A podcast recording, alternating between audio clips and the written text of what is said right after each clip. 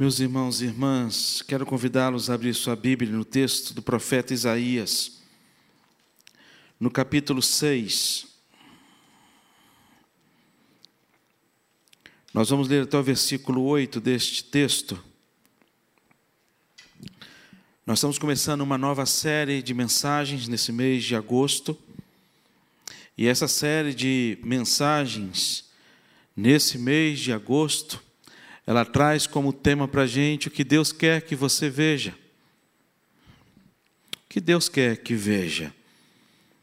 E a primeira coisa que eu queria tratar com os irmãos diante desse texto é que não acabou. Isaías capítulo 6, versículos de 1 a 8 diz assim: No ano da morte do rei Uzias, eu vi o Senhor assentado sobre um alto e sublime trono e as abas das suas vestes enchiam o templo. Serafins estavam por cima dele, cada um tinha seis asas, com duas cobria o rosto, com duas cobria os seus pés, e com duas voava.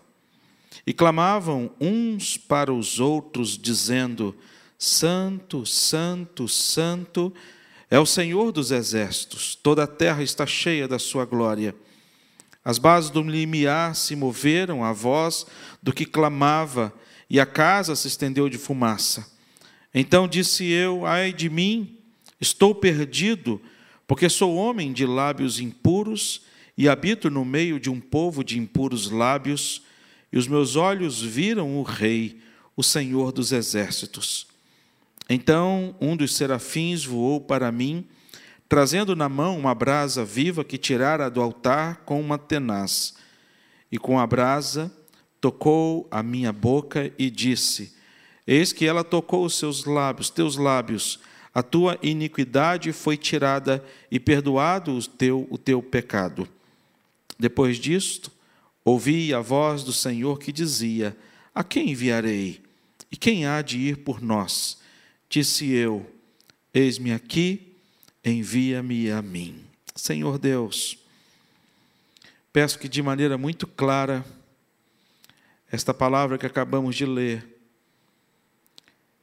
seja, ó Pai, trazida aos nossos corações, através da iluminação do Teu Santo Espírito, para que sejamos edificados por ela, transformados e vivificados pelo poder que há no nome de Jesus.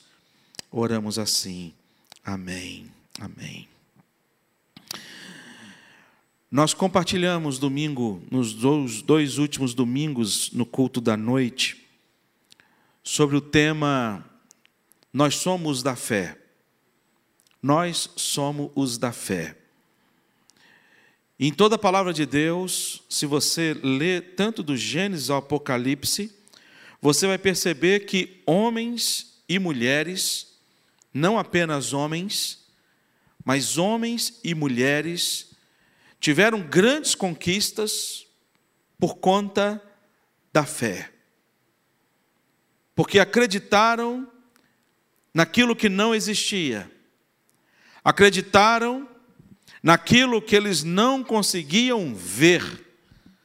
Por exemplo, a gente pode citar o exemplo de Ana, uma mulher estéril, que vai ao templo chorar as suas mágoas, ao invés de ficar em casa com amargura de alma, ela vai chorar diante de Deus e clamar diante de Deus, tendo no seu coração ainda a esperança e a fé, até ser encontrada pelo profeta Eli.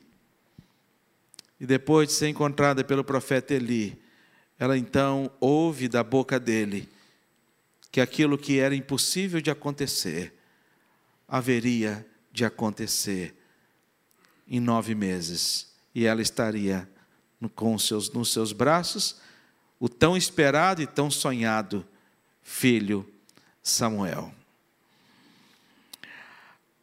Há muitas outras histórias, e para poder falar a respeito desse tema, o que Deus quer que eu veja, que não acabou, e o que Deus quer que a gente veja de fato é isso, e quando a gente olha para o mundo que a gente está vivendo, a gente acha que não tem mais jeito. A gente acha que esse mundo está num descontrole por total. A gente liga a televisão e a gente começa a ver guerras e rumores de guerras, e a gente olha tudo isso e fala assim: meu Deus, tem alguma coisa fora do controle. Mas eu quero dizer para você que não está fora do controle. Deus está no controle de todas as coisas. E não apenas do mundo, não apenas dos reinos, não apenas de todos os poderosos, mas quando você olha para a sua vida, dentro de, de, todas as suas crises, diante de todas as suas lutas, diante de todos os seus desafios que você tem pela frente, e talvez você não veja solu soluções ou caminhos ou alternativas para poder se para resolver todas as questões que você precisa resolver, eu quero dizer para você e quero conclamar a você para que você tenha no seu coração essa certeza de que não acabou. Eu quero que você tenha o seu olhar firmemente naquilo que Deus quer que você veja e não naquilo que você é levado a ver. E é um desafio. É um desafio muito grande para a gente não olhar as circunstâncias do momento em que a gente está vivendo. Eu fico imaginando eu, é, olhando esse desafio, olhando para a vida dos discípulos, a gente lê alguns textos na Bíblia diante com, com, com relacionamento, com, com relação aos discípulos de Jesus, após terem visto tantos milagres e estarem fisicamente junto com Jesus Cristo, mas mesmo assim eles não conseguiram ter o seu olhar naquilo que Cristo queria que eles vissem. Mas eles ficaram com o seu olhar no momento, na crise. E esse texto aqui, ele fala para a gente de um tempo de crise. O livro de, de profeta Isaías é um livro é, dentro de um contexto muito longo. Profeta Isaías ele fala da vida terrena, mas também ele fala de algo maravilhoso que haveria de vir ele fala do, do, do, do tempo que ele estava vivendo, do tempo do período do exílio, e, e antes exílio, exílio e pós-exílio, até a, vida de, a vinda do Messias. Isaías é conhecido como profeta messiânico. O profeta Isaías, ele é, é, é alguém usado por Deus para trazer uma mensagem a um povo que estava profundamente triste um povo que não tinha perspectiva nenhuma de esperança, um povo que não tinha perspectiva nenhuma de uma melhora, um povo que não tinha perspectiva nenhuma de alguma coisa boa acontecer, porque eles só estavam vendo desgraças. O povo de Israel estava sendo dominado, o exército de Israel tinha acabado de perder uma grande batalha, o templo tinha, estava sendo saqueado, os muros estavam sendo derrubados, as portas da cidade queimada. E para o povo judeu, e para o povo judeu era terrível. Um profeta que foi contemporâneo a Isaías, veio um pouco antes de Isaías, foi o profeta Jeremias, que anunciou que tudo isso haveria de acontecer. E o pior de tudo é que esse capítulo 6, ele começa de fato com um relato histórico importante que marca a história do povo de Israel, quando ele vai dizer no ano da morte do rei Uzias. E por que este relato é importante para o povo de Israel, para as pessoas da época? Primeiro, esse relato é importante por conta da, da veracidade das Escrituras. Esta palavra aqui, ela é real e ela é verdadeira. Você que está em casa, esta palavra aqui é a palavra de Deus. Ela é real e ela é verdadeira. Ela não é mentira. Por isso o relato no ano da morte do rei Uzias, para falar sobre a veracidade das escrituras, para poder atestar que a Bíblia não é meramente um livro religioso fundamentado em fábulas e criações humanas. Mas o Velho Testamento nos oferece registro do mover de Deus sobre a vida do seu povo, bem como o impacto na vida de toda a história da humanidade A gente aprende, primeiro, que é um tempo real. É um tempo real. Foi um tempo que existiu. Se você procurar fora da Bíblia, nos livros históricos, você vai perceber que a data coincide com a data registrada aqui pelo profeta Isaías. Você vai perceber que nessa data específica registrada pelo profeta Isaías, houve a morte do rei Uzias. Num tempo real, existe uma data na história que se fundamenta, com personagens que fazem parte da história não personagens fictícios, ele não está aqui inventando uma história, ele não está aqui falando de alguns personagens criados, imaginários, mas personagens reais. Ele vai dizer de um ponto da história que existiu, e ele vai datar esse ponto da história no ano da morte do rei Uzias. A outra coisa que a gente aprende nesse texto é que ele se encontrava dentro de um contexto de muita dor, como eu já disse para vocês. Muita dor por quê? Porque havia um abatimento muito grande no coração, tanto de Isaías, por conta da morte do rei Uzias. E quem foi o rei Uzias? E para a gente entender o porquê essa, esse lamento, o porquê desta fala, o porquê desta dor, é necessário que a gente entenda quem foi esse, esse, esse rei Uzias. Ele reinou em Israel durante 52 anos. O texto vai dizer que ele fez o que era bom e reto perante o Senhor. E por conta dele ter feito o que era bom e reto perante o Senhor, houve um enorme crescimento comercial, prosperidade na agricultura, vitórias nas batalhas, fronteiras estendidas, Jerusalém com exército fortificado. Mas no final da vida do rei Uzias, o orgulho vai ao seu coração. Ele se torna alguém orgulhoso.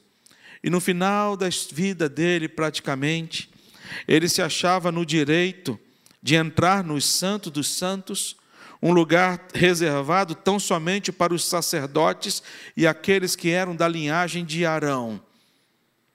O Santo dos Santos era um lugar dentro do templo, e dentro desse templo como se fosse aqui este aquário, e nesse lugar aqui dentro só podia entrar para poder aspergir diante da, do, do, do, do, do altar do Senhor, do Santo dos Santos, todo oferecimento, só o sumo sacerdote poderia entrar.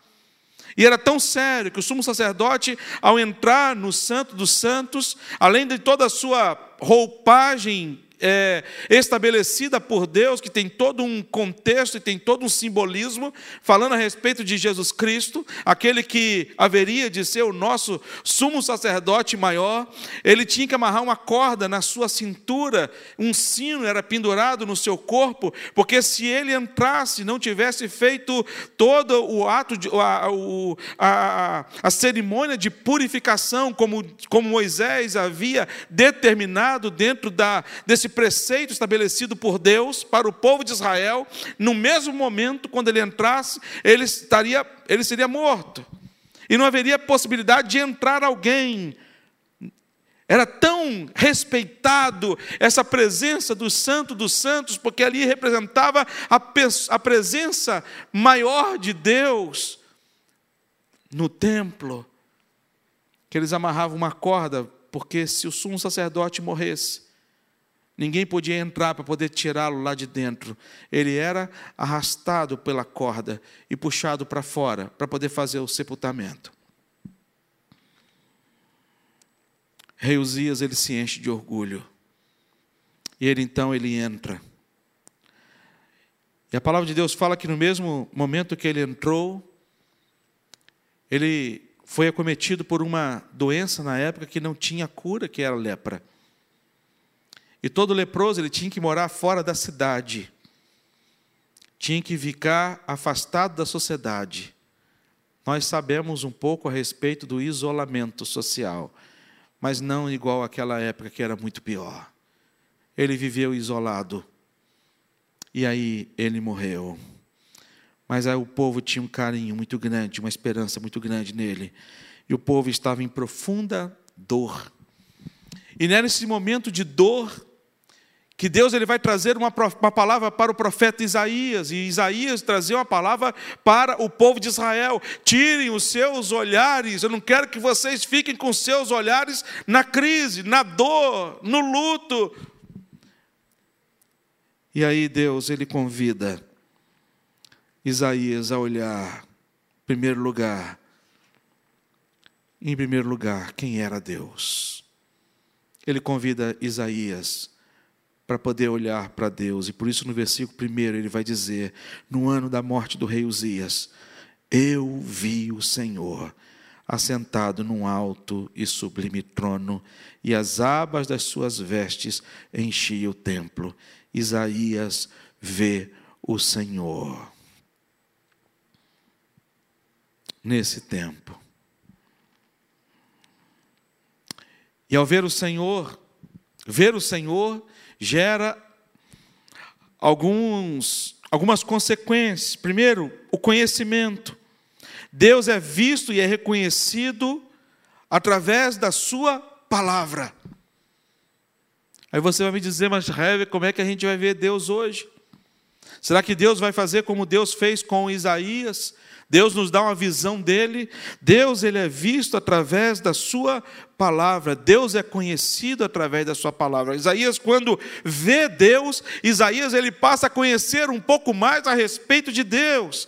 E ao reconhecer um pouco mais a respeito de Deus, é necessário de fato que você tenha um aprofundamento nesse relacionamento com Deus.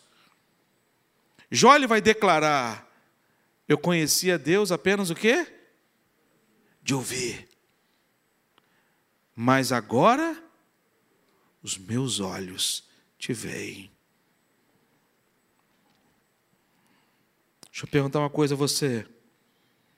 De que forma você conhece a Deus? De que forma você conhece a Deus? Alguns conhecem a Deus de ouvir. Outros conhece a Deus de ver.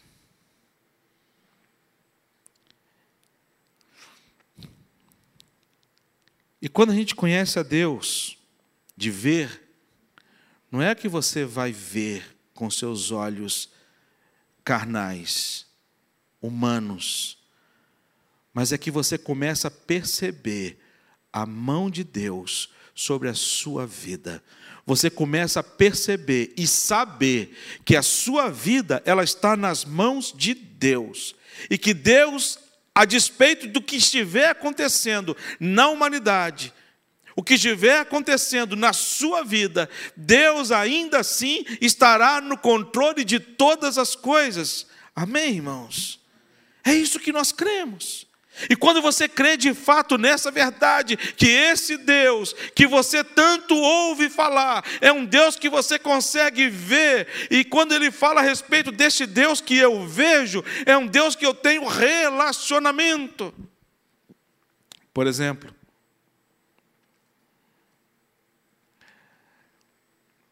eu tenho certeza que você conhece muitas pessoas de ouvir falar. Eu tem, a gente tem feito um trabalho lá no sertão. E lá no sertão eu tenho, ouvia falar muito de um pastor que fazia um trabalho muito legal lá no sertão, chamado Bill Crente. Eu ouvia falar do Bill Crente. Até o dia que eu fui lá e conheci. E aí nós conhecemos, nós conversamos, nós trocamos os nossos telefones, mantemos contato um com o outro, nos falamos quase que semanalmente.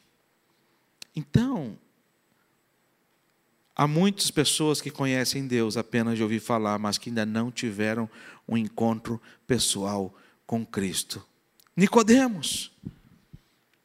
Nicodemos tinha um grande conhecimento de Deus, de ouvir falar de Deus. Nicodemos tinha um grande conhecimento, mas Nicodemos ele vai lá para poder conhecer Deus pessoalmente, conhecer Jesus Cristo, e vai ter a noite. E alguns dizem que ele foi ter a noite para poder não ser visto por ninguém, porque ele era um dos principais dos judeus, ele era um grande mestre que tinha grande conhecimento, mas a despeito de tanto conhecimento, ele não conhecia ainda Deus. O profeta Isaías aqui ele vê Deus e conhece a Deus. Ele vai conhecer e ele vai descrever quem é Deus. Apesar dos governantes daquele mundo estarem, estar, o, o governante daquele mundo está morto, o verdadeiro soberano governante, rei de todas as nações, estava vivo, assentado num alto e sublime trono. A visão de Isaías, olha para rei Uzias, está morto. Mas ele ora para um outro rei, o Senhor dos Senhores, o Rei dos Reis. Ele olha para este rei, ele vai dizer: Este rei da terra pode estar morto, mas o Rei celestial, ele está vivo. Era isso que Deus queria que Isaías visse. Assentado num alto e sublime trono, onde ele faz o que ele quer. Ele faz o que ele quer, faz como quer, quando quer, onde quer e com quem ele quer. Ele vai ver que esse Deus, para conhecer a Deus, ele vai ver que este Deus é cheio de glória quando ele vai dizer as abas das suas vestes enchiam o templo, as, as roupas reais, quanto maiores e mais majestosas, representava a riqueza e o poder. E ele vai falar da riqueza e do poder deste Deus dentro dessa visão que ele tem. E quando o salmista vai falar a respeito deste Deus nosso, o salmista Davi, no Salmo 24, vai dizer: Ao Senhor pertence a terra, o mundo todos os que nele habitam. Tudo isso pertence ao nosso Deus. Mas ele, a visão que ele tem de Deus, conhecendo um pouco mais a respeito de Deus, ele vai conhecer a santidade de Deus e a forma dele declarar a santidade de Deus, ele vai dizer: "E este Deus, ele é santo, santo e santo".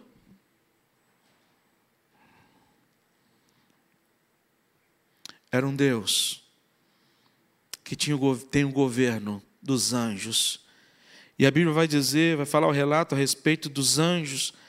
Ele vai dizer para a gente que então os serafins ah, ah, e clamavam uns aos outros: Santo, Santo, Santo é o Senhor dos Exércitos, toda a terra está cheia da sua glória. Não, é aqui no versículo 2: Serafim estava por cima dele, cada um tinha seis asas com duas cobriu o rosto, porque diante de Deus, eles não podiam ver a santidade de Deus, o, o rosto de Deus. Com duas cobriu os seus pés, porque eles, lugar que eles estavam pisando era um lugar sagrado. Com duas voavam. Já viu o beija-flor quando vai beber água? As asas dele batendo, é como se fosse essa visão, os anjos parados voando, duas cobrindo os pés, para não colocar os pés no chão, porque o lugar que ele estava pisar é um lugar santo. Duas cobriu o rosto, porque por causa da glória de Deus. E com duas voavam. Sabe por que, que duas voavam? Porque eles estavam, os serafins e os anjos sempre estão em prontidão para receber a ordem de Deus, para poder suprir as necessidades e ir à obediência às ordens de Deus. O Deus que é santo, santo, santo, perfeito no seu caráter, perfeito no seu ser, perfeito em todos os seus julgamentos, perfeito em tudo que ele diz, perfeito em todas as suas ações, perfeito no seu amor e autônomo sobre todas as coisas. É isso que o profeta Isaías ele vai ver em meio ao grande luto. É o que Deus faz com que Isaías veja. Embora o rei da terra morto, rei Uzias morreu, mas o rei de Israel, o rei dos reis, ele está vivo. Segunda coisa que Deus quer que Isaías veja é ver de fato quem quem ele era, quem nós somos, quem você é. Então disse eu: Ai de mim, estou perdido, porque sou homem de impuros lábios e habito no meio de um povo de impuros lábios, e os meus olhos viram o Rei, o Senhor dos exércitos. A expressão que ele usa é: Ai de mim, estou perdido. Representa uma autocondenação. E aqui a gente percebe de maneira muito clara que cada vez que nós nos aproximamos mais de Deus, mais nós conseguimos nos ver. E quando a gente consegue se ver com os nossos olhos verdadeiros e com sinceridade, a gente vai ver que, embora Deus seja santo, santo, santo, nós não somos santo, nós não somos santo, nós não somos santo, nós não temos, nós somos pecadores. E a outra coisa que ele faz é reconhecer os seus pecados. E nós precisamos desesperadamente de uma igreja que se aproxime de Deus e que veja Deus, mas nós precisamos também, queridos irmãos, de uma igreja que olhe para si mesmo. Nós temos clamado a Deus, eu tenho orado a Deus, sabe, incessantemente, pedindo a Deus que Deus nos dê, nos conceda um avivamento. Que Deus nos conceda um avivamento. Eu ouço tantas histórias de avivamento. Eu lembro que na minha adolescência, houve um avivamento muito grande na Coreia e um grupo de pastores, houve uma grande comitiva aqui no Brasil que foram até a Coreia para poder ver esse avivamento que estava acontecendo na Coreia, na esperança de trazer de lá para cá alguma coisa. Mas era o avivamento que estava acontecendo lá. Eu tenho orado muito a Deus para que Deus traga este avivamento. O que, que é avivamento? O que, que é avivamento? Avivamento é quando Deus realiza uma obra na vida de um ser humano ou de seres humanos, e esta obra é uma obra maravilhosa, aonde os seres humanos começam a provar uma ação de Deus tão grande na sua vida. Um despertamento tão grande, um desejo tão grande em buscar a presença do Senhor e viver esta palavra aqui, custe o que custar. Mas para isso é necessário reconhecimento.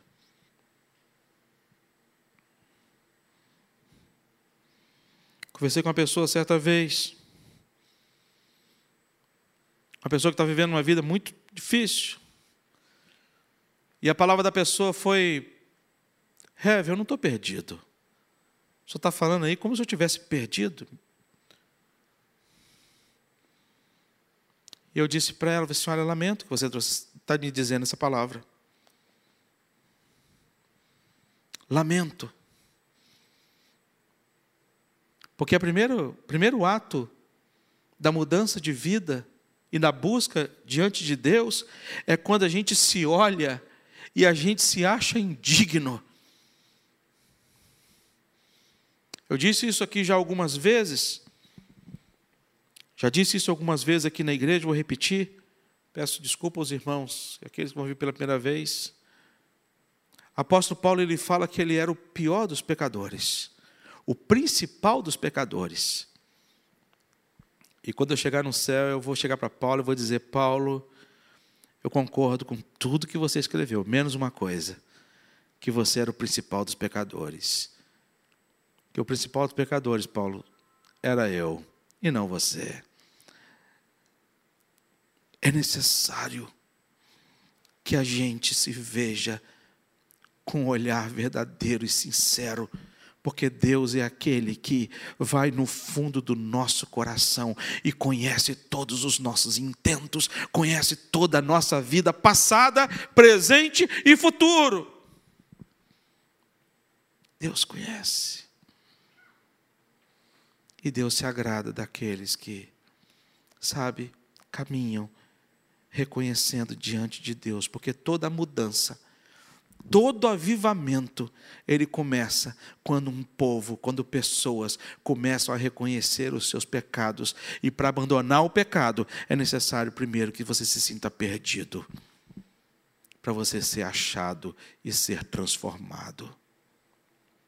Ele não vai apenas se ver, ele não vai chegar e dizer, Senhor, olha, eu sou homem de impuros lábios, mas ele olha para o lado. Ele olha para o lado. e ele vê o desespero. É como se Isaías pudesse ter ali um olhar, sabe, um olhar diante de uma ação do Espírito Santo de Deus, como se Deus estivesse colocando um óculos na vista de Isaías, Isaías ele se olha e fala assim: Meu Deus, eu sou assim. E ele vai dizer: Ai de mim. E ele olha para o lado, e nesse óculos que Deus coloca no coração dele, hipoteticamente dizendo, ele começa a olhar também e ele não consegue ver ninguém. E ele vai dizer: Eu também habito num povo de impuros lábios, assim como eu. Em outras palavras, Isaías vai dizer: Eu não sou melhor do que ninguém, mas também não sou pior do que ninguém. São todos nós na mesma condição. Somos todos pecadores e todos nós carecemos da graça e da misericórdia de Deus.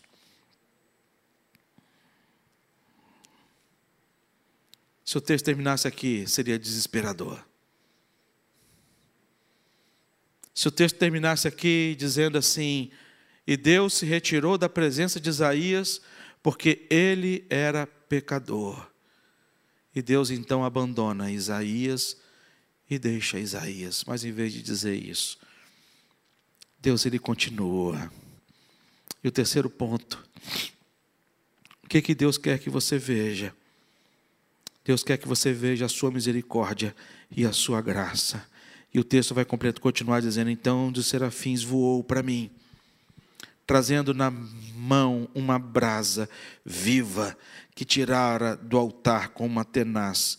Com uma brasa tocou na minha boca e disse: Eis que ele, ela tocou nos teus lábios, a tua iniquidade, ela foi tirada.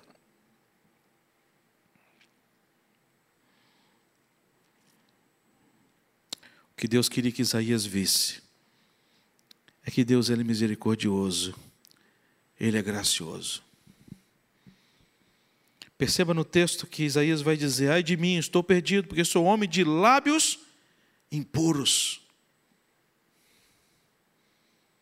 E a pergunta que eu fiz para o texto foi: por que que Serafim voou com uma brasa e foi tocar justamente nos lábios de Isaías?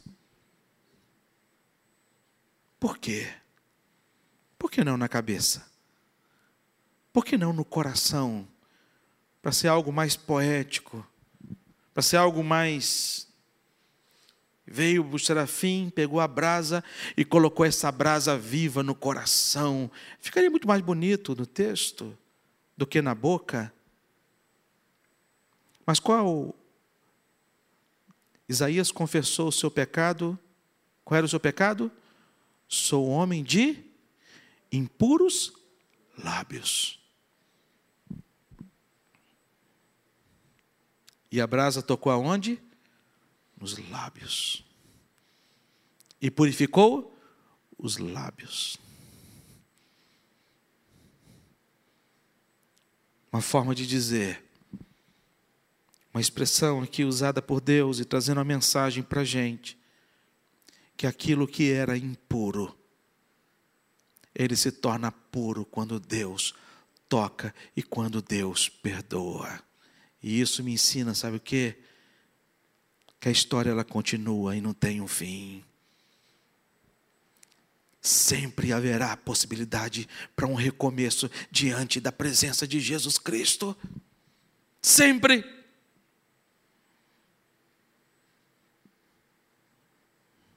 Sempre.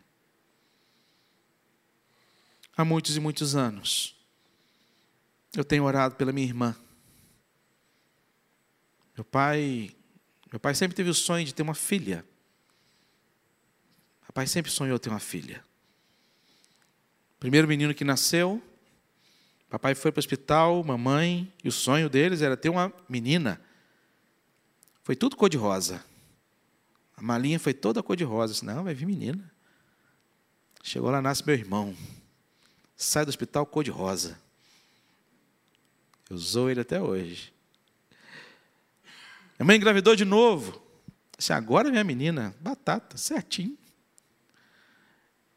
E aí, enxoval cor de rosa. Minha mãe teve um pré-eclâmpse. Quase morreu, Deus deu graça.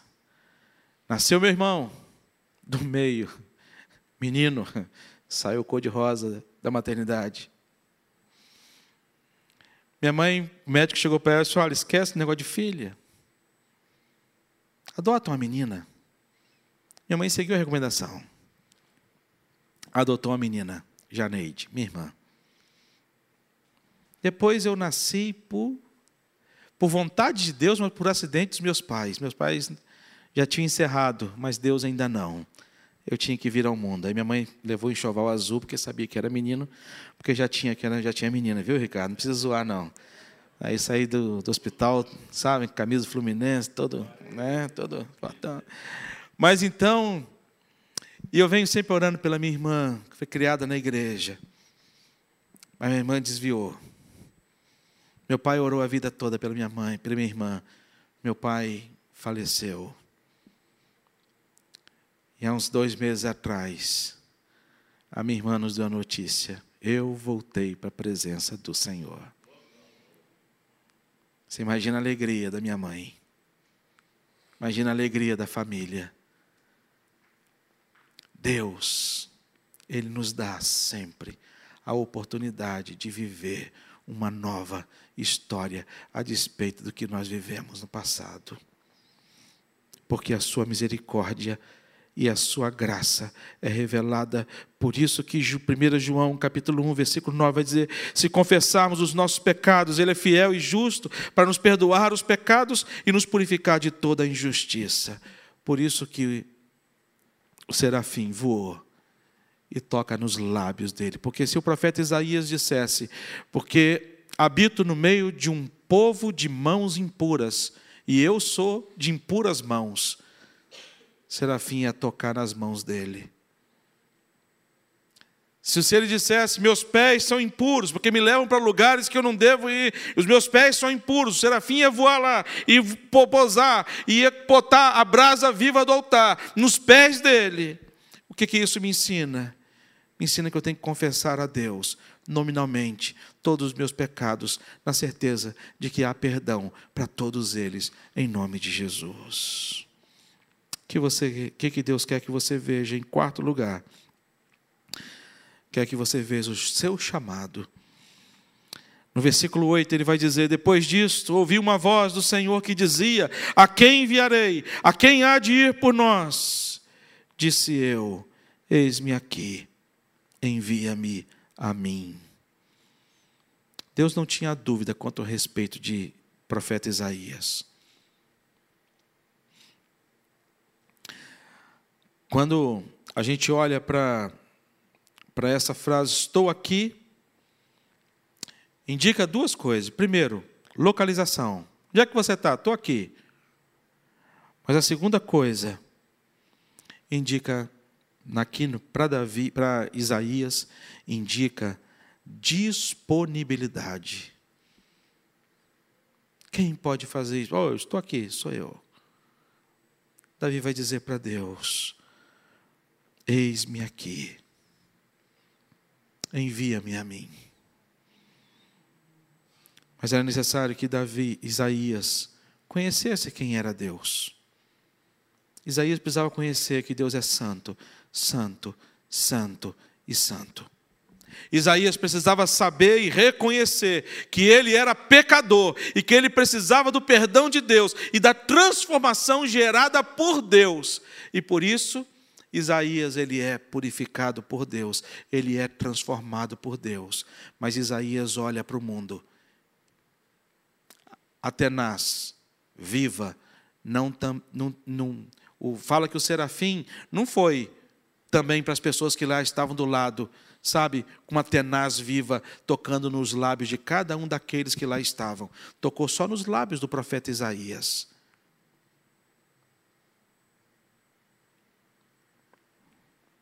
E sabe por quê? Para que Isaías provasse da graça, da misericórdia de Cristo.